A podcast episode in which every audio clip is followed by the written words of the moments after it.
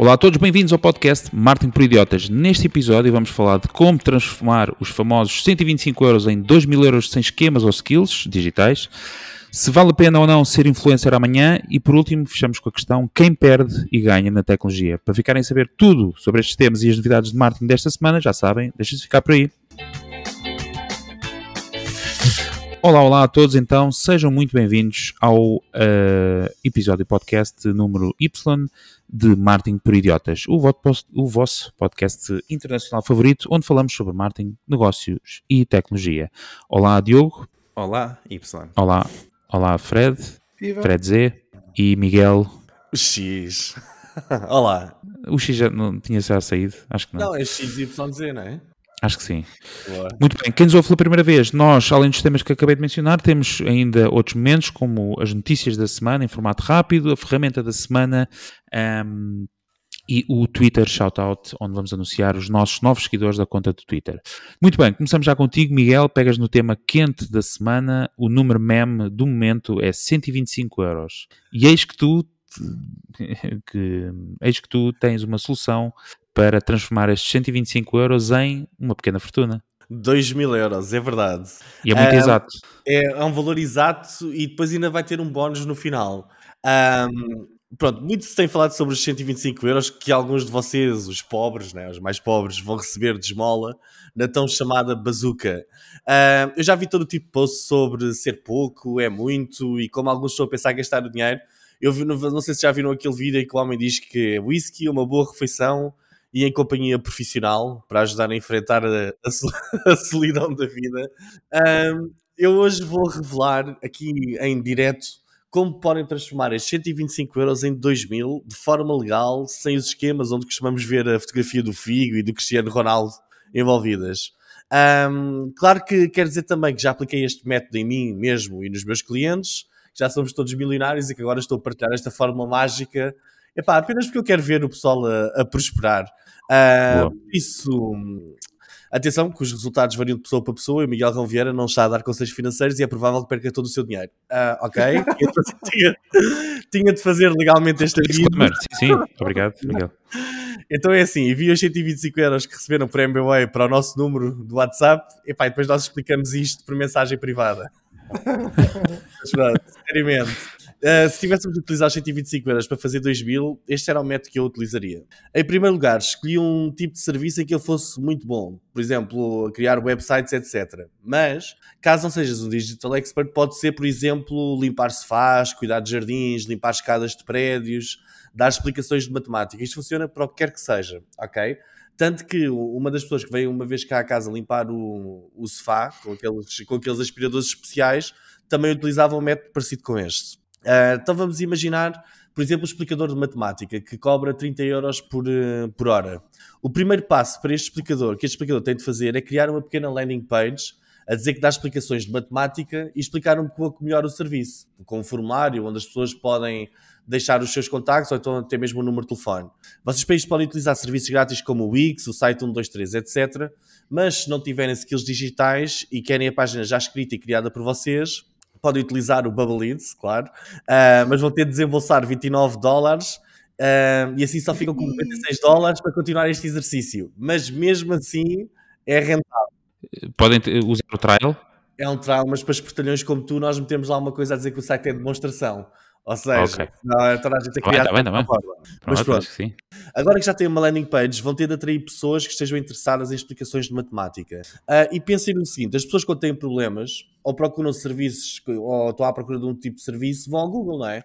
Então, basta criarem uma campanha de Google AdWords e escolham palavras como explicações de matemática, exame décimo segundo de matemática, explicador de matemática, etc e digam que querem aparecer a pessoas na vossa zona. Mais uma vez, se vocês não tiverem skills digital, podem clicar simplesmente no botão promover do Bubble Leads e o sistema cria os anúncios e a campanha para vocês.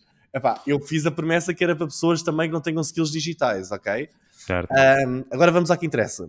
O Google está-me aqui a dizer que cada clique para explicações de matemática na zona de Lisboa anda entre os 22 cêntimos e os 74 cêntimos. Epá, eles devem ser maluquinhos, eu não acredito nestes mentirosos, por isso vamos imaginar um cenário em que o nosso custo por clique vai andar nos 80 cêntimos. Isto significa que se investirmos os nossos 125 euros, vamos ter cerca de 156 pessoas interessadas em explicações de matemática a entrar na nossa página de explicações de matemática, certo? Muito importante. Na página a informação tem de estar bem clara. Podem ver a página que eu criei com o Bubble Leads no WhatsApp do nosso grupo, eu depois vou partilhar. Um, todo aquele texto foi escrito por inteligência artificial, eu não, não alterei absolutamente nada no texto, ok? Mas a página tem de explicar muito bem aquilo que vocês fazem, que é explicações de matemática para alunos, 12 segundo, whatever, ok?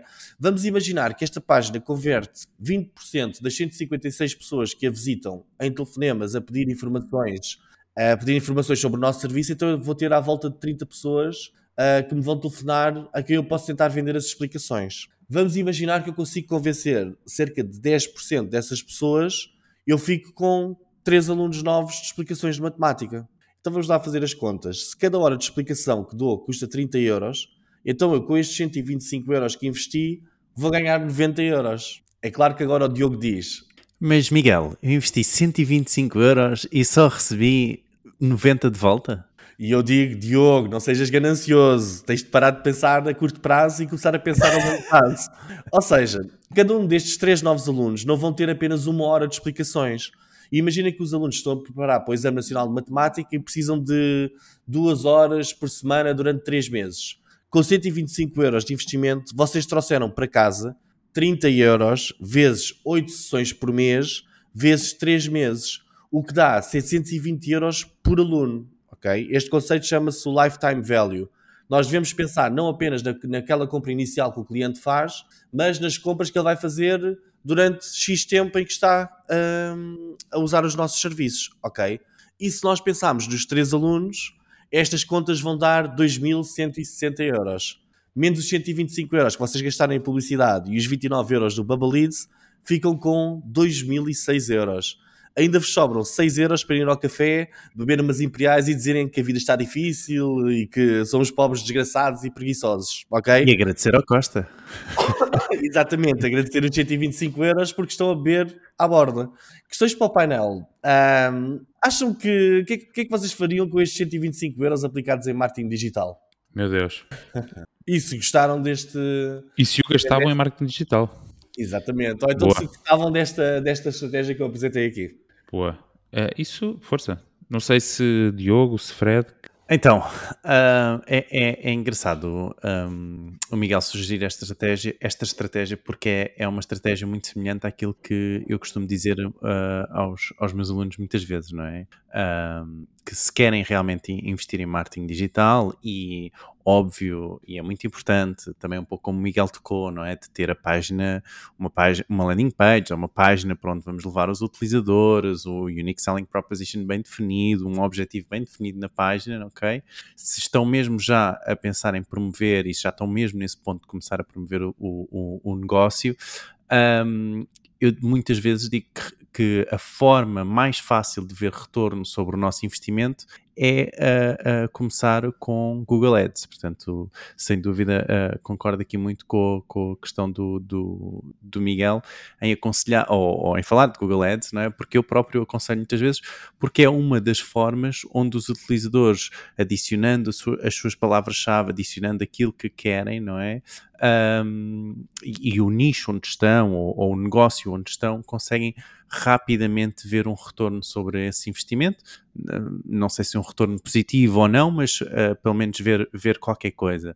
Um, infelizmente, fazer campanhas no Google Ads hoje em dia está um pouco mais difícil, não é? Temos que andar ali realmente uh, a desviar-nos dos, dos, dark patterns uh, da Google e tentarmos ali fugir um pouco à automatização inicial da, das campanhas. Portanto, também aconselho fazer um pequeno curso inicial. Um, e, e, sim, portanto, eu diria que, sobretudo, concordo muito com esta estratégia do Miguel. Gosto muito de começar com com, começando em anúncios uh, de, de palavras-chave, uh, ou seja, anúncios de pesquisa. Contudo, eu, eu inseri aqui outro ponto, ok? E, e, não quero de todo tornar isto num podcast político, tá bom?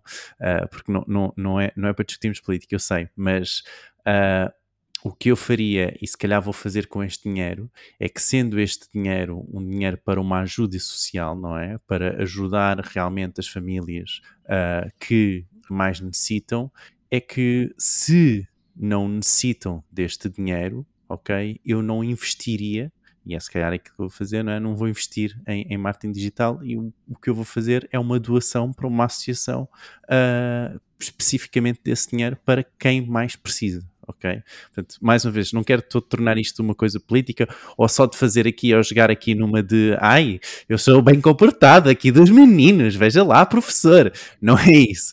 Um, mas realmente, mesmo vendo todos estes posts que têm saído todos uh, uh, esta semana uh, a brincar com o que se vai fazer com o dinheiro dos 125, se é pouco, se é muito, o que for, fica muito este lado aqui dentro de isto é suposto ser uma ajuda e eu não tenho a certeza que, ou, que muita gente vai utilizá-lo como uma ajuda e todos o podemos fazer. Ok?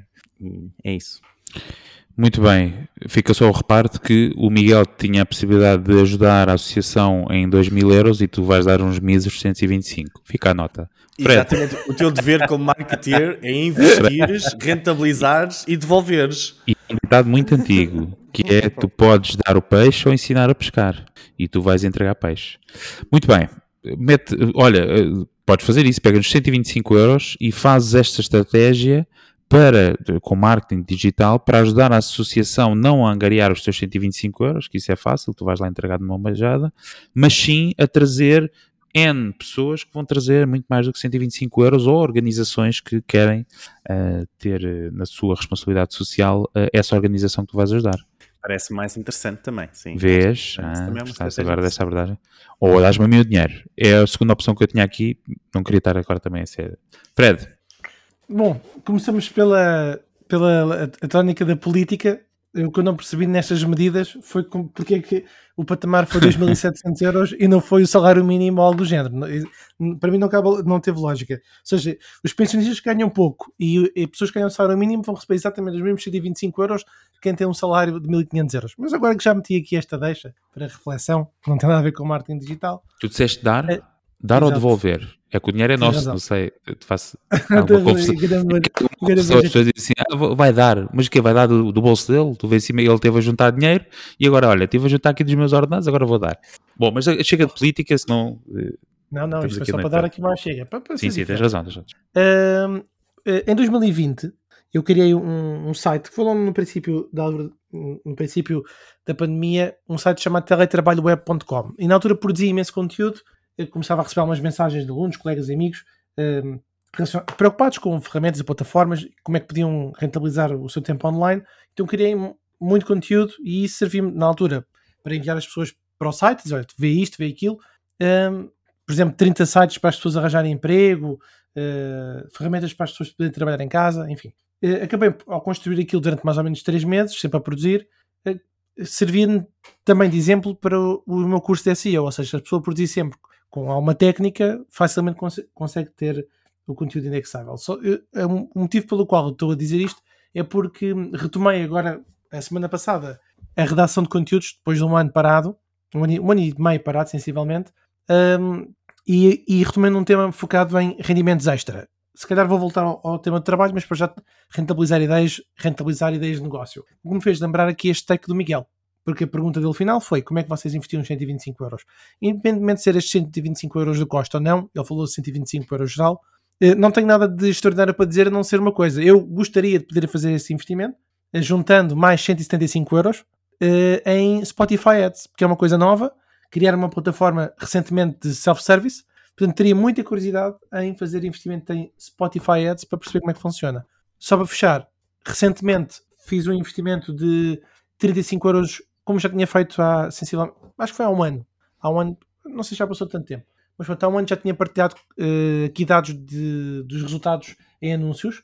E voltei a fazê-lo agora, 35 euros no Twitter, 35 euros no Pinterest, 35 euros no Instagram, 35 euros no Facebook. De longe, aquele que deu menor custo por clique foi o Pinterest, com 14 cêntimos. De longe, aquele que teve mais alcance foi o Pinterest. Um, uh, eh, nenhum gerou eh, conversão, por isso acabo por ficar sem um, algo mais concreto para, que possa dizer qual foi a melhor ferramenta que gerou uma ação concreta. Seja como for, invistam os vossos 125 euros como acharem.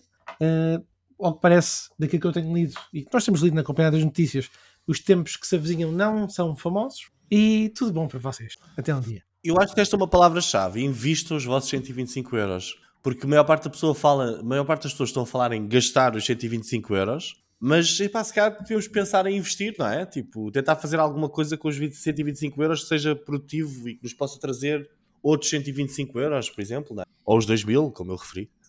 Pois. Diogo. Deixa-me deixa só adicionar aqui quanto ao Spotify Ads. Para usarem Spotify Ads em Portugal, ok, têm que usar uma VPN para acederem ao, ao Ads Creator, também. Tá é, um, é uma cena que acontece. Portanto, vão gastar o dinheiro todo na VPN. Epá, não, não é necessário, não é necessário. Uh, mas pronto, epá, quanto aos, aos 125 euros, acho que é muito isso. Uh, sejam para investir ou não, eu acho que se investirmos numa causa social ou, ou, ou pensarmos uh, numa forma, termos esse pensamento de que é uma ajuda e que devemos usá-lo como tal, seja como investimento, acho que é, é esse o, o, o caminho certo, pelo menos para mim. Muito bem. Quem quer gasta em cerveja, quem não quer gasta noutras coisas. Muito bem, vocês podem partilhar a vossa opinião no nosso grupo do WhatsApp em w.martinproidiotas.pt se ainda não o fazem. E vou só, antes de passarmos ao próximo tema, fazer uma nova correção ao Fred, que voltou a frisar o que é que vão fazer com o dinheiro do Costa. Volto a frisar, não é do Costa, é nosso. Diogo, Diogo, um, vamos falar de uma profissão uh, que já não é recém-criada, já, já tem aqui alguns anos e que te causa alguma espécie, mas uh, quem é melhor se não tu para falar sobre isso? Olha, mas antes queres falar um pouco sobre o conteúdo do WhatsApp? Ah, desculpa, obrigado pelo lembrete. Porque, para quem não sabe, no nosso grupo do WhatsApp, todas as semanas uh, nós partilhamos um conteúdo exclusivo e que esta semana é. eu já partilhei com vocês o segredo para conseguirem transformar 125 euros em 2006 euros. E eu agora vou, vou partilhar com vocês neste uh, no grupo WhatsApp o segredo, outro segredo. E este segredo, escrito por uh, Blair Warren, é como fazerem ou como persuadirem qualquer pessoa a fazer qualquer coisa que vocês queiram. E uh, este PDF chama-se The One Sentence Persuasion Course são 27 palavras que, fazem, que vão mudar completamente a vossa forma de comunicar com os outros. O que é que é isto? É basicamente eh, uma frase, mas eu, isto é um PDF com algumas, algumas páginas, eu consigo-vos a lerem todas e não saltarem logo para a frase. Mas esta frase, basicamente, diz tipo: a melhor forma de convencer uma pessoa a fazer qualquer coisa é e tem um conjunto de elementos a seguir. Uh, é uma leitura gira e que vos vai ajudar na vossa missão de copywriting para tentarem escrever melhor copy para os vossos anúncios, para as vossas landing pages e é realmente muito giro. Um, eu espero que gostem e depois comentem no podcast o que é que acham sobre essa frase, está bem? E isto é, foi caro, não foi, Miguel? Isto foi carote. Este... É assim, ainda bem que dizes isso, está ali assinalado preço 97 dólares, mas está arriscado. reparei, agora, reparei agora no PDF, está muito a giro. Um, mas sim, este, este PDF foi caríssimo e isto vai-vos trazer, consegue transformar aqueles 2006 euros depois em 26 mil euros. É a minha promessa, sem esquecer. Meu Deus. Sim, senhora. Então, Diogo, obrigado pelo lembrete, uh, obrigado, Miguel, pelo conteúdo. Fica lá então no nosso grupo do WhatsApp. Vamos então falar da profissão recém-criada e que causa espécie ao Diogo.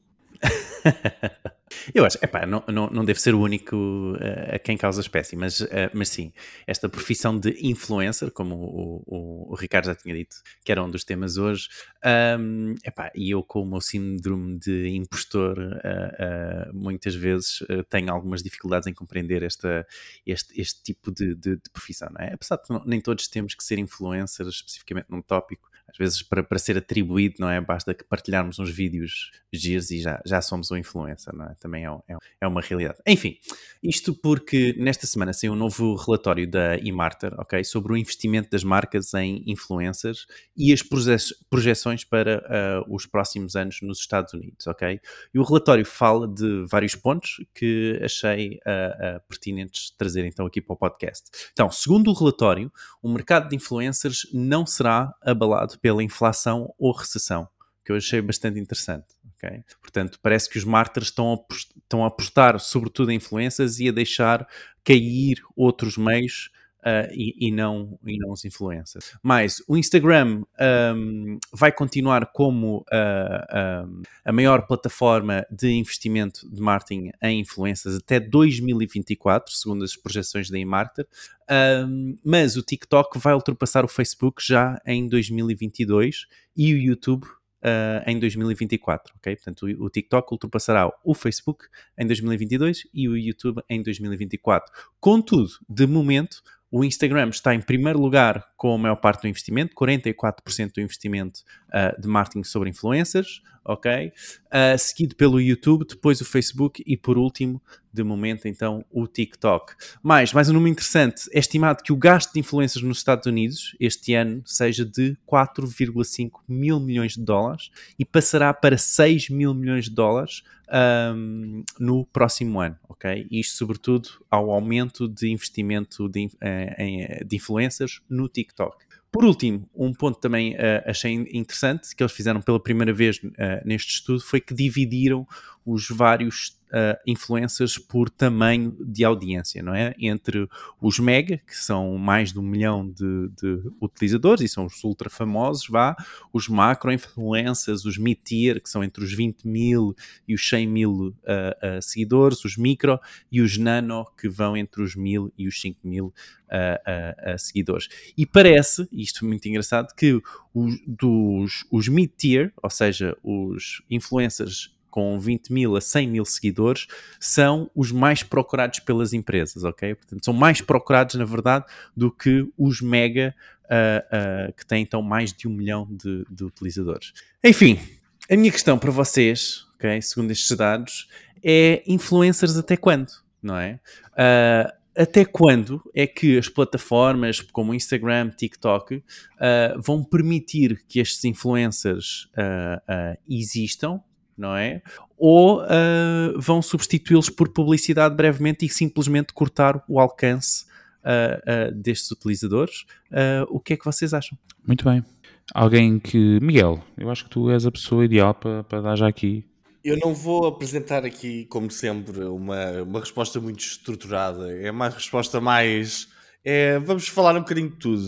Um, eu acho que a maior parte dos influencers eles não são realmente influencers, epá, são pseudo-influencers. Eu, por exemplo, eu vejo o Fred, uh, Fred, não me leves a mal, eu vejo-te a ti como um influencer real. Porquê? Epá, tu dás conteúdo de qualidade, tens uma audiência bem definida e acredito que se tu, no, nos teus canais, falasses de um livro sobre digital, sobre uma coisa qualquer que tu viste e que achaste interessante, estás a comunicar exatamente para a audiência que poderia comprar esse livro e acho que tu realmente consegues influenciar resultados de vendas. Por isso eu considero-te um influencer real, ok?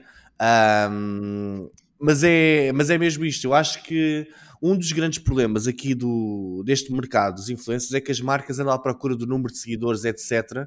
Mas a qualidade da audiência e a mensagem que a pessoa está a transmitir um, epá, não, parece que não se liga muito a isso se é real ou não. Por exemplo, vamos ver a miúda em biquíni, miúda gira, pá, é típica, na minha perspectiva, a pseudo-influencer. Ok, porque é que é realmente, se nós formos a ver a quantidade de miúdas agora no Instagram, no TikTok, etc., quem é que é a audiência dela? São outras miúdas ou são uma data de rebarbados que está tudo a segui-la? Ok? Eu meto, isto, meto a questão mesmo assim direta. Eu ainda no outro dia estava, estava a navegar no, no Instagram e hum. pensei, epá, se calhar o que fazia sentido para estas miúdas era começarem a promover cadeiras de gaming, começarem a promover uh, conteúdos para gajos, porque muito provavelmente aquele tipo de conteúdos, epá, para outras mulheres ou para outras raparigas até é algo, epá, é algo que não, que nem sequer nem gostam de ver, não é? Ou seja, eu acho que nós devíamos pensar mesmo muito profundamente quem é que é a audiência daquele influencer, pá, porque uma pessoa que tenha milhões de seguidores, há de ter ali alguns que são realmente interessantes para algum tipo de produtos ou não, epá, mas quem é que são estas pessoas que os estão a seguir, não é? Uh, e, há, e, há, ferramentas para isso, desculpa interromper-te. Há ferramentas para isso, exatamente. Mas, por exemplo, cá em Portugal, uh, as miúdas de, de, Instagram têm tipo 300 mil seguidores. Epá, são mulheres os seguidores delas? Será que são? Não são? Quem é que está realmente a seguir aqueles conteúdos ou não, não é? Quem é que está constantemente a seguir conteúdos epá, de miúdas a dançar? São outras miúdas também que estão a ver aquilo, não é? Como é que elas tipo, têm 300 mil seguidores, mas conseguem vender alguma coisa sem ser. eh, Pronto, se calhar até conseguem vender biquínis e cenas assim, não é? Ou seja, eu acho que se deve tentar perceber um bocadinho que é, que é que é a audiência do influencer. Ahm, eu, por exemplo, ah, um tema completamente nada a ver, mas a Nácia, vocês não conhecem quem tem filhas, Fred, tu has de, has de saber, que é o quê? É uma, é uma miudinha de 8 anos ou 7 anos que tem sempre, epá, está sempre a fazer brin- brincadeiras com o pai, com jogos, etc. E ela está ali, aquilo é uma brincadeira, mas estão sempre a aparecer brinquedos. Os brinquedos estão sempre ali presentes. E a minha filha já me pediu brinquedos que viu ali. Ok? Ela é uma criadora de conteúdos, não é uma influencer, entre aspas, não está só a meter eh, conteúdos da tanga. É uma criadora de conteúdos que realmente está a influenciar as vendas, não é? É uma verdadeira influencer. Nós vemos muito pessoal do gaming e dos jogos, epá, são influencers, eles realmente fazem comentários dos jogos, estão a criar conteúdos sobre os jogos, aumentam o interesse e despertam o interesse dos jogos. Agora, aquele influencer típico de Instagram só mete umas fotos assim, pá, e tem aquele glamour das viagens e tal, epá, eu acho que está a passar um bocadinho de moda. Ah, já está a passar um bocadinho de. Pá, já está a passar um bocadinho de moda. Eu acho que a grande pergunta é qual é, é a capacidade dos influencers em movimentar vendas. Agora, respondendo à pergunta do, do Diogo, especificamente, se no futuro o Facebook vai continuar a dar isto ou não, é assim, Diogo, não te deves esquecer que os influencers fazem parte da estratégia de crescimento destas redes sociais. Porque muito, muito pessoal, acredito eu, que vai para as redes sociais sonha em ser um influencer também. Ok? Então, se eles agora de repente começassem a cortar o reach a esta malta toda, de repente esse sonho desvanecia-se, não é? Ou seja, aquele, há muita gente que continua a produzir conteúdos para as redes sociais com o sonho de se tornar um influencer ou alguém relevante. Eu acho que tem de haver aqui uma. Acho, acho que existe aqui uma medição de forças entre as duas opções, que é não há reach orgânico para ninguém, ou há algum reach orgânico. Eu até acredito que eles favoreçam alguns influencers, sejam mesmo favorecidos, é que eles pensem, Beyoncé, epá, nós não vamos cortar o reach à Beyoncé e ela tem um reach especial. Logo, Já, já pensaram nisso, nessa ideia? Ou seja, de favorecer literalmente, estrategicamente, alguns influencers destes a nível mundial têm milhões de seguidores, não é? Para garantir que os conteúdos também continuam interessantes e continuam a existir conteúdos muito bons, não é? Havia, havia já um filtro que, entretanto, acho que foi pela Frances, uh, a whistleblower, que uh, falou um pouco sobre como diferentes contas tinham uh, thresholds e permissões diferentes, ou seja, naquilo que conteúdo que poderia ser automaticamente bloqueado caso eu publicasse, aquelas pessoas, por exemplo, certas pessoas, como o Trump, etc., acho que foi o exemplo utilizado, tinham outro tipo de filtro que não iria ser acionado uh, até ser revisto, por exemplo. Sim, por exemplo, uh, estás a dar uma ideia gira. O, na Netflix vi no outro dia um documentário sobre a NBA e sobre os jogos da NBA e a, a questão dos árbitros e ali uma corrupção na arbitragem e aquilo provou-se que os árbitros, uh, quando são as grandes estrelas, as grandes estrelas da NBA são muito mais permissivos relativamente a faltas ou outras coisas, porque as pessoas estão a pagar milhares de dólares para ver um jogo ali ao vivo no estádio e, e o espetáculo tem de existir, então as grandes estrelas uh, não se marca quase faltas às grandes estrelas, porque têm de fazê-las brilhar, não é? Será que esse tipo de estratégia também existe nas redes sociais? Eu acredito profundamente que deve existir, porque tu tens grandes conteúdos, grandes estrelas e as pessoas vão lá porque as querem seguir, etc. Epá, não se vai aplicar as mesmas regras a todos, não é? Uh, por isso, se vão deixar de existir no futuro, eu acho que nunca vão deixar de existir porque fazem parte da estratégia das redes sociais. Agora, um, se, se, a vida vai ficar mais difícil para os pequenos, eu acredito que vai. Porque tem de haver aqui, eles têm de continuar a fazer, têm de ganhar dinheiro em publicidade, que é aí que eles ganham, não é? E ir a promoção de conteúdos. Muito bem. Fred. Fui aqui tirando algumas notas de coisas interessantes que vocês foram dizendo. Uh, pergunta do Diogo se era quando é que os influenciadores vão acabar, ou se isto vai acabar ou não. Eu acho que nunca vai acabar, até porque o que se faz é dar nomenclaturas novas para um conceito que sempre existiu. Mas enfim, a publicidade através dos influenciadores, o que toda a gente sabe é que permite às marcas promover através de alguém que tem uma comunidade de nicho com quem se envolvem e confiam com base diária. É por isso que nunca vai acabar, porque essas comunidades vão continuar a existir e as pessoas confiam em pessoas. Portanto, em vez de serem céticos em relação a um anúncio comercial ou social, se o Frederico Carvalho promover um livro, como há bocadinho o Miguel disse, isto falando de ser a pessoa é giro, mas eh, basicamente o que acontece é que os consumidores estão a confiar em alguém, no seu influenciador, de escolha, porque ele adora o produto. Logo, é como se fosse uma espécie já de uh, alguém que fez a tiragem, que separou o trigo do joio. Ora bem, posto isto, o que é que acontece? um conjunto de empresas uh, varia a nomenclatura conforme o seu interesse. Em vez de chamar influenciadores, agora chama-lhe criadores. Uh, esta semana, é curioso que este tema venha à baila, apenas isso só porque esta semana estive a atualizar o meu site e recuperei um artigo, estive a atualizar o SEO 2015 no artigo que eu escrevi sobre o facto das marcas pagarem influenciadores, mas há um outro que eu acho que está mais completo no meu blog e, e o título acho que diz tudo, que é ser remunerado para criar conteúdo nas redes sociais. Eu escrevi este artigo em julho de 2021. Ser remunerado para criar conteúdo nas redes sociais. E um dos motivos pelo qual uh, este tema da influência não acaba, uh, ou nem vai acabar, é porque as próprias plataformas, quando estão a querer lançar novas features, novos, novos, novas coisas para as pessoas testarem, pagam. Exemplo rápido. Portanto, isto em 2021, o Facebook e o Instagram pagaram mil milhões aos criadores. Portanto, só para fazer aqui um. Isto, tenho um gráfico lá nesse, nesse, documento, nesse documento, nesse artigo, desculpem. Uh, mas mil milhões pagou o Facebook, o YouTube pagou 100 milhões, uh, o Pinterest pagou 500 milhões, uh, Clubhouse pagou 5 mil euros por utilizadores escolhidos, o TikTok pagou mil milhões. Ora bem,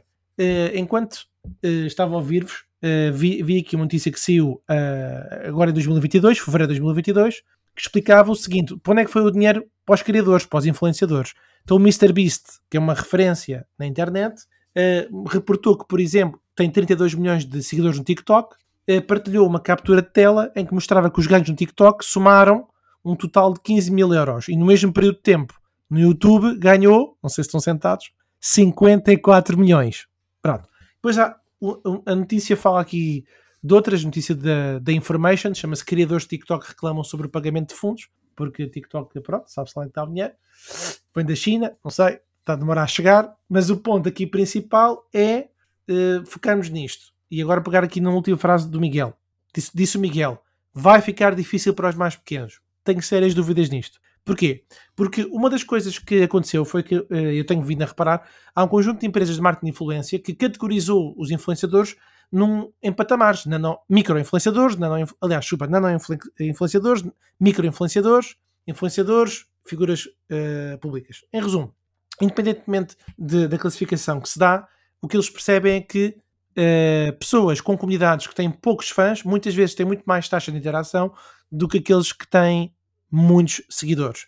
Aqueles que têm poucos sabem como persuadir melhor do que aqueles que têm muitos, que, como, que é uma massa crítica muito grande, é difícil agradar a igreja a treanos. Em resumo, enquanto as plataformas pagarem e, e, e enquanto houver um, um crescimento de uh, marketing de influência, aí acho que vai bater ali um bocadinho na notícia, nas primeiras frases da notícia do Diogo, que é o marketing de influência vai continuar a crescer em termos de faturação. Muito bem. Diogo, queres deixar algum, alguma nota final? Não, é aqui um bom tema, não é? é houve aqui a questão dos micro-influenciadores, por acaso eles acabaram por referir também no estudo que uh, seria o tipo de influenciadores que iriam também crescer mais juntamente com estes mid-tiers. Uh, portanto, claramente há aqui essa percepção daquilo que o Fred estava a, a falar, não é? De ser, um, um uh, ser mais on target com, com, com, os seus anúncios, não é? Certo. Portanto, sim. Muito bem. Como é que está, como é que está o teu marketing de influência, Ricardo? Está excelente. Está excelente, mas acredito que vai continuar a crescer. Aliás, nós no início do ano, eh, ou numa das notícias, ou um dos temas que trouxemos aqui, foi precisamente o, o valor que as redes sociais têm para investir uh, com os criadores de conteúdos. Portanto, eles têm todo o interesse nisso. Um, e pronto, e é isso. Muito bem, se gostarem da influência que temos sobre vocês, podem nos avaliar no Google Podcast, Apple Podcast ou Spotify, se for aí que, que nos ouvirem, podem nos avaliar com 5 estrelas. Já mencionámos a semana passada, menos de 5 estrelas causa vírus no telemóvel, no computador, portanto alertamos para isso antes de mais. Muito bem, Fred, hoje traz uma questão, como sempre, sempre uma grande questão, neste caso, quem perde e ganha na tecnologia? Em pleno dia da apresentação de, é grande da Apple. Da Apple. Se bem, grande não sei. Eh, agora pois, certo. Que... Quando eu digo grande é, é, o evento do ano. Pronto. É o evento. Fiquei um bocado desiludido. Estava à espera de uma, assim, uma coisa maravilhosa, é. incrível. Bem, mas alguém fica maravilhado em algum evento da Apple nos últimos anos? Opa. Está sempre a gente dizer, pá, fiquei desiludido. Tipo, o Ricardo é fanboy. Não, pá. Cuidado. Muito bem. Eu, eu, eu, já fui comparar o iPhone 14 Pro Max com o Samsung S22 e em o Tom Guide e o Phone Arena dão superioridade ao Samsung S22. Em que? Samsung estão a ouvir. Continuar. Vamos continuar. Vamos continuar. Ora bem, em retrospectiva, nos primeiros meses de Covid-19, a indústria tecnológica foi consumida por uma sensação de euforia. Muitos esperavam que o novo normal provocaria um enorme boom de produtividade à medida que as empresas entravam na digitalização e os trabalhadores passavam menos tempo a deslocar-se. Já falámos de alguns, em alguns episódios anteriores sobre este, este tópico, mas eu quero aqui eh, dar foco à excitação, que era muito evidente nos mercados bolsistas, onde qualquer empresa relacionada com tecnologia viu o seu preço das ações subir. Uh, o valor da carteira dos cinco queridos pandémicos, que inclui Netflix, serviço de streaming, Peloton, fabricante de bicicletas de exercícios extravagantes, a Robinhood, uma aplicação de stock trading, a Shopify, plataforma de comércio eletrónico, e a Zoom, a plataforma de videoconferência, o que é que elas têm todas em comum? Caíram mais de 80% em relação ao seu pico. A Zoom e os amigos estão a negociar agora a preços abaixo da pré-pandemia. O quão preocupante é este regresso à realidade? Com certeza que precisamos de incluir o estado atual da economia global, atormentados pela inflação, pela guerra e pelo aumento das taxas de juros. Sim, senhor. Mas parece-me decepcionante que dois anos de digitalização e trabalho remoto não proporcionaram provas claras de um aumento de produtividade. No entanto, ainda há razões para ser tecno-otimistas a mudança para a digitalização continua. Bom, os verdadeiros vencedores da atualidade não são as brilhantes empresas de consumer tech, mas as empresas que fornecem infraestruturas que permitem esta mudança. O boom do teletrabalho que se desvaneceu afetou a procura para hardware. Prevê-se que os envios de PC, como falámos no anterior episódio, a nível mundial diminuam 10% este ano. Os analistas calculam também que as vendas de telemóveis vão cair, não só porque os preços também aumentam. Uh, por acaso não vi bem o preço do iPhone 14, mas uh, não deve estar agridoce, não sei. mas o mercado para as infraestruturas tecnológicas que sustenta a vida cotidiana das pessoas, tal como a nuvem, a cloud, a cibersegurança e pagamentos digitais, está a prosperar. Só para termos aqui um exemplo rápido, espera-se que a indústria de cloud computing cresça para quase 500 mil milhões de dólares este ano, 2022, contra 2000, uh, 243 mil milhões em 2019. Portanto, é quase o dobro a oferta da cloud na Amazon, que é a maior do mundo, está a crescer, sentem-se as cadeiras, 33% todos os anos. É brutal. Hum? Brutal. Representa 3 quartos das receitas operacionais da empresa durante os últimos 12 meses. 3 quartos das receitas operacionais. Bom, só para fechar, a minha pergunta para este ilustre painel é a seguinte: considerando que faltam 4 meses para acabar 2022, quem é que vai prosperar? além de vocês, claro, meus queridos amigos e os nossos ouvintes, que vão prosperar com certeza, acham que será a China que vai receber o galardão de prosperidade? Ou uma empresa como a Google ou a Microsoft? Quem é que está aí no palco dos vencedores? Muito bem. Diogo.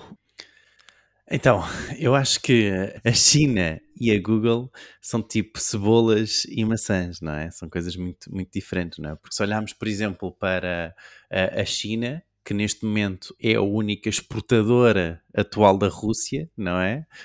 Não nos esqueçamos todo o embarque que, que o Ocidente está, está a fazer à, à Rússia, não é? A China está no seu melhor ano de sempre e neste momento já, é, já representa 80% de todas as exportações uh, da, da Rússia. Portanto, claramente, se há aqui algum vencedor nestes últimos, nestes últimos tempos, epá, a China eu, uh, eu diria que é, que é um deles. Mas lá está, epá, isto é um, é um, vamos, vamos voltar agora a quase a entrar novamente em, em, em geopolítica aqui no, no, no, podcast. Não sei se é, se é a China ou não aqui, uh, ah, um, mas, mas foi engraçado porque tive, tive a descobrir estas coisas com, com, com com a questão do, do, do Fred. Quanto a empresas, epá, todas as grandes tecnológicas, não é? Tiveram, na verdade, que ou parar todas as contratações ou despedir uh, alguma parte da sua força uh, laboral. A Google, por exemplo, se eu não estou em erro, parou a contratação, acho que a Microsoft também. Um, já o Facebook, o, o Snap, etc., foram uh, uh, a esses recolheram uh, diretamente ao, ao, despedimento, mas tudo também a, a, ver, como tu disseste, Fred, muito com esta conjuntura a que estamos neste momento. Não, não sei se é uma questão só pós-Covid uh, uh, por ser pós-Covid ou se é uma questão de entrarmos numa crise. E se olharmos na ideia de entrarmos numa crise, barra recessão, barra inflação, e, e, e se olharmos mesmo para as, para, as, para as empresas neste momento, todas as big techs neste momento estão a descer comparativamente ao, ao, ao, ao ano passado, um, sobreviver é uma vitória não é? Diria eu, diria eu. Acho que, apesar de, do crescimento, segundo a, a, a, economia, deve ser sempre positivo, não é? É sempre, é sempre a crescer, nunca há, não há teto, não é? Portanto, uh, se há tempestade em Vênus, não interessa, o crescimento é para cima, não é? Portanto, a economia é isso que é suposto acontecer. Um, uh, portanto, eu, pá, eu diria que tudo que neste momento seja uma ideia de. esteja num ponto, aliás, de uh, uh, conseguir manter uh, o, o pré-pandemia ou Uh, não descer muito comparativamente, por exemplo, a outras empresas. A Meta, por exemplo, tem descido uh, muito mais do que outras empresas. Uh, eu diria que isso é uma vitória. Portanto, aqui, nomeadamente, ir buscando um nome, por exemplo, a Google está, está a sair muito bem, a Amazon também está a sair muito bem, exatamente por causa dos seus serviços de, da cloud. A, a, a Google, ultimamente, muito investimento tem feito sobre os seus serviços de, de cloud. O próprio Google Analytics 4 hoje em dia já está uh, assente no seu serviço de cloud e puxa os utilizadores a comprarem o serviço cloud se quiserem acesso a todos os dados, ou seja, utilizando o BigQuery, vocês têm que pagar para ter acesso a, a, ao BigQuery, não é? E, e, a, e à programação dentro do BigQuery, portanto, um, mais uma vez esse push para, para, para os produtos da, da cloud da Google. Uh, e é isto. E depois também olhar para a infraestrutura, mais uma vez, que tem toda de ser construída. Estou sempre a repetir-me, se calhar, mas toda a infraestrutura de metaverso, toda a infraestrutura do o resto do mundo que ainda não está online e que passará online, não é? Tem que ter um servidor. Tem que ter um computador a correr, tem que estar na, na cloud. E isso vai continuar a crescer e é, uh, e é o que está a acontecer. Muito bem. Miguel, qual é a tua opinião? Bem, a minha opinião é, é a seguinte. Eu acho que infelizmente nós medimos muito o valor das empresas através do seu valor em bolsa. Epá, e muitas vezes esquecemos que a maior parte dos investidores são pessoas altamente irresponsáveis pá, que fazem análises uh, grosseiras e irresponsáveis sobre os diferentes negócios. Isto são milhões de pessoas que estão a apostar, não estão a investir ok? E depois há um espirro qualquer e aquilo de repente tira tudo o dinheiro, etc. Nós não nos podemos esquecer, antigamente, não, mas é verdade, no início do século XIX, vá, quem investia na bolsa eram os tipos capitalistas com dinheiro e aquelas coisas todas. Hoje em dia, o pessoal tem as aplicações da tanga epá, e que se acha investidor, só que se esquecem que são milhões a fazer movimentar hum, outros milhões na bolsa, não é? Um, e pronto, mas isso, epá, isso é relativamente à, à minha opinião sobre a bolsa e tal, mas também não não, não interessa muito. Uh, mas eu acho que hoje em dia tenta-se justificar um bocado os maus resultados com a pandemia, quando na realidade a explicação às vezes é muito mais simples do que parece. E acho que a grande verdade é: se tu tens uma boa proposta de valor, tu vais prosperar. Se os teus concorrentes têm uma proposta de valor melhor, tu vais sofrer, não é? A Google e a Amazon prosperam porque as propostas de valor que têm nos serviços e nos mercados que, uh, onde, onde os tentam vender epá, são melhores. Os serviços da Amazon, da cloud, epá, são muito bons o serviço de motor de busca da Google é muito bom, não é? Não há outra coisa, é a melhor proposta de valor que está, e pá, só podem prosperar, ok? Uh, epá, aqui um comentário ao que o Diogo disse sobre sobreviver a uma vitória, isso é para uma PME portuguesa, uh, não para empresas com recursos ilimitados como as Big Techs. Para eles, prosperar tem de ser uma obrigação, senão têm de despedir o SEO, ok? Uh, se formos a ver alguns dos nomes que o, que o Fred referiu, Netflix, já falámos disto montes de vezes. Apareceram mais concorrentes com ofertas melhores ou iguais, ok? A Peloton, por exemplo, epá, eles esqueceram-se da principal regra do fitness. É que a maior parte das pessoas odeia fitness. Por isso, as pessoas compram por impulso fitness e depois, ao fim de um mês ou dois, desistem daquela porcaria. E eles, ainda por cima, tiveram o azar de que têm fitness agregado a hardware que ainda torna mais difícil este problema e conseguir sustentabilidade no negócio. A Robinhood, porquê que agora a Robinhood não está não tá a prosperar? porque eles começaram com a euforia das cripto. Ou seja, o pessoal, antigamente, qualquer totó podia chegar e investir em cripto e aquilo era literalmente garantido que ia, o seu investimento ia receber mais investimento, ia ser aumentado, não é? Ou seja, ia receber lucros sobre o que tinha em BTC. Agora a verdade já não é essa, o boom passou. Agora não venham dizer que a Robinhood epá, foi por causa da pandemia ou não. O Shopify, uh, toda a gente pensou que o pessoal ia comprar a partir da internet. Epá, mas ter uma loja online de e-commerce é difícil, não é? não é só aplicar o modelo de dropshipping que vamos ter sucesso, é difícil, é, há o email marketing todo que se tem de fazer para se, para se conseguir fazer mais vendas, etc. Ou seja, o Shopify está a sofrer porque realmente não estou a conseguir trazer os resultados que os seus clientes todos que vieram com a maluquice da pandemia esperavam obter, não é? Ah, o Zoom, epá, o Zoom é o maior falhanço sempre de uma tecnológica. Ele estava numa posição dominante na altura em que foram mais precisos, mas a proposta de valor deles tornou-se uma porcaria, que é, epá, mas eu tenho de instalar uma aplicação e depois tinha uma data de dark patterns para se uma pessoa se queria juntar a uma reunião sem instalar a aplicação, epá, era um grande trabalhão, tinha de estar ali, o, o link estava quase escondido apareceram duas propostas de valor mil vezes melhor, que foi a Meet da Google e da Microsoft, que é só enviar um link para a pessoa e entra quem quiser e a reunião está feita. Epá, claro que, claro que deu a geneira, não é? Relativamente também aos computadores, esta ideia de que compramos menos computadores. Epá, os computadores, uma pessoa compra um computador para durar anos, não é? Nós não compramos computadores todos os anos. Não é como o mercado dos telemóveis, pronto, há pessoas que realmente compram telemóveis todos os anos, não é? Um, eu acho que esta ideia de que as tecnológicas estão a sofrer por causa deste pós-pandemia é errado. Eu acho que as, as, as propostas de valor estão a sofrer, ou seja, as propostas de valor são cada vez piores. O Facebook, literalmente, epá, isto eu também nunca hei de conseguir perceber. Não estou a falar da meta, estou a falar mesmo do Facebook. Epá, deixaram de fazer com que fosse interessante publicar na rede social de forma orgânica, não é? Agora é só publicidade, epá, e o pessoal foi para outros sítios, não é? O Instagram também está a ir um bocadinho pelo mesmo caminho. Eles acreditam que o pessoal está todo aí para o TikTok só por causa das melhores funcionalidades. Não. Eles esqueceram-se do principal motivo pelo qual os utilizadores utilizam a rede social, que é para terem pessoas a vê-los, a segui-los, a comentar, a interagir, etc. Porque nós somos todos os grandes narcisistas, não é? Queremos é os likes. Ou seja, se não nos dão reach e não nos, que nos proporcionam esses likes, epá, nós abandonamos a rede social. A nível da produtividade dos trabalhadores, também que era aqui a grande promessa do, do trabalho em casa e tal, porque o pessoal vai passar menos tempo em viagens para o trabalho, etc.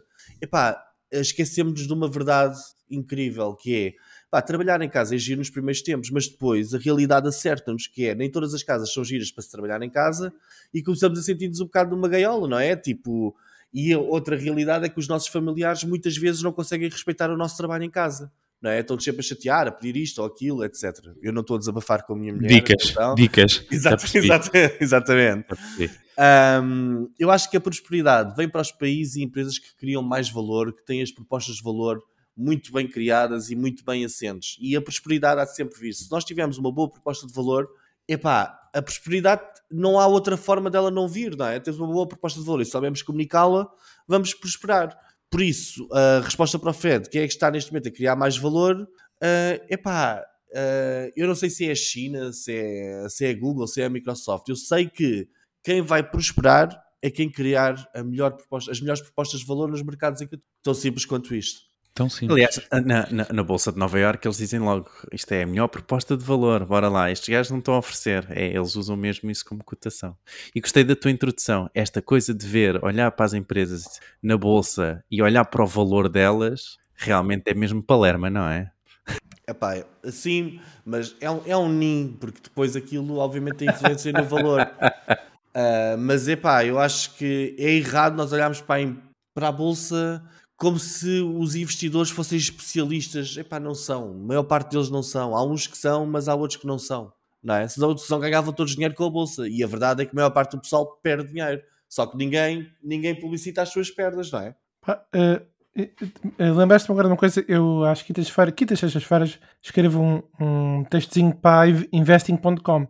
Lembrei-me agora que eles têm aqui um disclaimer aqui mesmo no final do site, que é Espera aí que eu digo já. Que acho que não sei se é 80%, se é 90% das, das pessoas que investem perdem dinheiro, mas está escrito mesmo no, no final. Estou a ver claro. se se encontra aqui. O, o pessoal não quer, não quer ler isso, não é? Não, mas isso está em quase todas as plataformas financeiras, está isso. Está é isso, obrigatório. É. Já agora, só para acrescentar que o preço do iPhone está a 900, o novo iPhone 14 Pro, 999 dólares. E... O preço está o mesmo do 13, mas obrigado, é, Diogo, pela atualização. É, é porque estavam, estavam a falar sobre isso com mais funcionalidades uh, e mais potentes. É um iPhone duas vezes mais rápido que o anterior. Muito rapidamente, eu lembro de uma vez com o Diogo tivemos uma ideia que era ir pegar em todos os vídeos da apresentação de, que a Apple faz de produtos, normalmente este que é do iPhone, uh, e contabilizar o número de vezes que eles dizem duas vezes mais rápido. Uh, ah, expressões assim de. Um, desse tipo de comparativos e é sempre, pronto, às vezes é sem grande propriedade, é tipo, é duas vezes mais rápido. pronto, é do tipo, duplicámos o número de vendas, quanto é que vendeste ontem? Um. Ah, ok, já percebi. Mas uh, tivemos para fazer isso, porque a, Apple, o que tem giro das apresentações é isso, é que aquilo repete-se já, não é? Tu agora já vês, e é o, o, telefone mais resistente, o processador mais avançado, duas vezes o iPhone anterior, mais 30% de coisa de ecrã. São tudo números assim, pronto. É por isso que a magia da Apple está a desaparecer, porque já não aparece não, um não. produto, não aparece um produto altamente diferenciador. Mas por acaso. Mas já não é isso, a Apple já não é isso. A questão é que a Apple já não é isso. E já agora que pegas nisso, só para deixar a última laracha, porque temos que ir para o próximo momento. Pela primeira vez desde 2010, nos Estados Unidos, há mais pessoas com iPhone do que com Android. iPhone é uma marca vendida por uma única empresa, Android é vendida por sabe-se lá quantas empresas. Muito Olha, bem. Mas deixa-me só dizer isto. Não te vou dar a oportunidade porque tu vais desmanchar a imagem da Apple e eu não quero, é, é algo que eu não posso permitir. Eu só quero dizer a todas as pessoas que estão a ouvir em casa que existe outra forma de conseguirem ganhar 75 euros por mês todos os meses, ok? Que é não trocarem este ano na porcaria do telemóvel, não trocarem de iPhone. Epá, se isto custa 900, 900 euros, o que é que é? Isto dá 75 euros por mês. Não troquem de iPhone este ano e esperem pelo ano que vem. E assim este ano, epá, ganharam 75 euros todos os meses. Porque eu acho que as pessoas, epá, é uma loucura trocar-se de, de telemóvel todos os anos por um telemóvel Mas, de mil euros. Epá, é então agora, pronto, eu não tenho, não tenho estudo presente. Posso ser daquilo que eu li e que vejo. Um utilizador de iPhone, em média, não troca o telefone uh, todos os anos. É dos que mais tempo fica com o telefone. E que isso também é responsabilidade ambiental da parte da Apple, que é produzir produtos e dar assistência a produtos por mais tempo. Um Android, posso já dizer, um Android que dure mais de dois anos é de bater as palmas. Mas bom, não vamos estar aqui agora a tornar isto, não vou estar aqui a enxovalhar totalmente uh, tá bem. Muito bem, vamos passar ao próximo momento, que é o nosso momento de shout-out do Twitter, que vocês podem aceder no vosso iPhone, na aplicação do Twitter, para quem o tem, e nas outras marcas de telefone, que eventualmente também deve funcionar. Digo eu. Muito bem, Diogo, estamos prontos? estamos prontos. Muito bem, então vamos lá. Então, esta semana temos a Shy Fry, ou o Shy Fry, e temos também a, ou o Artem Filinui UK. é o que eu consigo dizer disto. e eles têm o nosso follow back. Muito bem. Obrigado a todos e vamos já passar sem mais demoras, às notícias de marketing digital em Portugal e no mundo mais importante em formato rápido. Diogo, força. Então vamos a isto. Um, a Meta fornece novos insights sobre os seus algoritmos de distribuição uh, de vídeo e como funcionam. Portanto, o link, como sempre, em marketingporidiotas.pt. Mais, uh, uma cidade nos, nos Países Baixos torna-se a primeira do mundo a proibir publicidade à carne. Uh, esta notícia, interessantemente, foi agora até publicada no nosso WhatsApp. É, é, um, é uma questão muito interessante. Mais, vai chegar mais um serviço de streaming à Europa que se chama Sky Showtime e terá lá vários programas que não estão neste momento nas outras uh, aplicações, certamente. Uh, mais, no primeiro relatório de, uh, lançado pela, pela Nielsen sobre o retorno e investimento em Portugal, relata que o retorno sobre o investimento das redes sociais supera o de televisão, mas a aposta continua nos meios tradicionais. Mais, 49% dos millennials portugueses quer constituir família no prazo de 3 anos. Ok, engraçado. Mais, Instagram testa novos recursos para dar aos utilizadores mais controle sobre uh, os posts sugeridos. Os posts que agora aparecem sugeridos, então uh, uh, já há novos testes para ver o que é que os utilizadores vão querer fazer. E por último, um estudo de 76,6 milhões de posts revelou qual o post, qual o tipo de post, aliás, que mais alcance consegue no Instagram. Querem tentar? Alguém? Carrossel.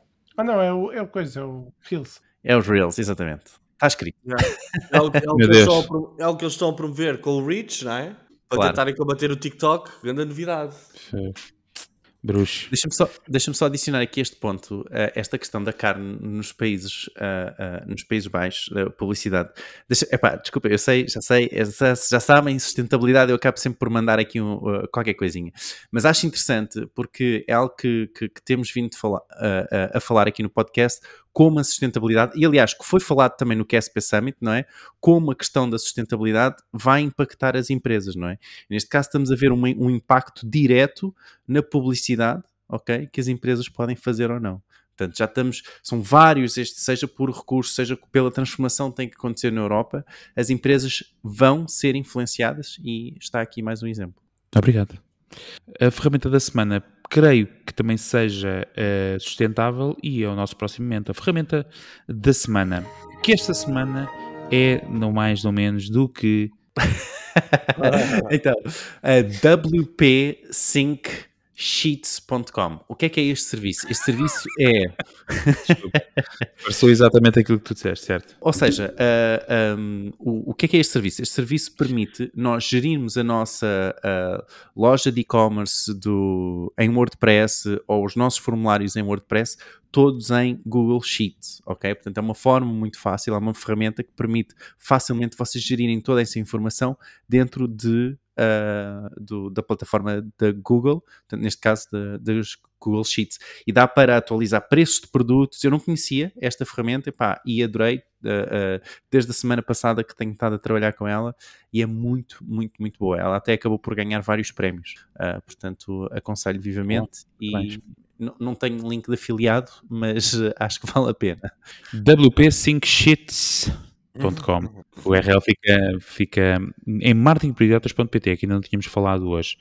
Muito bem, antes de irmos embora, não sei se querem deixar algum comentário final, alguma assinatura vossa. Muito bem. Então, só relembrar, temos o nosso grupo do WhatsApp, se ainda não estou lá, w.marketingprioridades.pt, subscrevam e, por favor, avaliem-nos uh, na vossa plataforma favorita de podcast e já falei do nosso website, marketingprioridades.pt.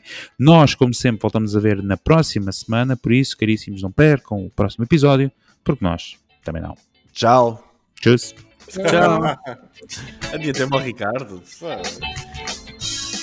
Eu, não queria fazer aquela de, nos despedimos todos ao mesmo tempo. Ainda está gravado? Olá, tchau pessoal, até para a semana.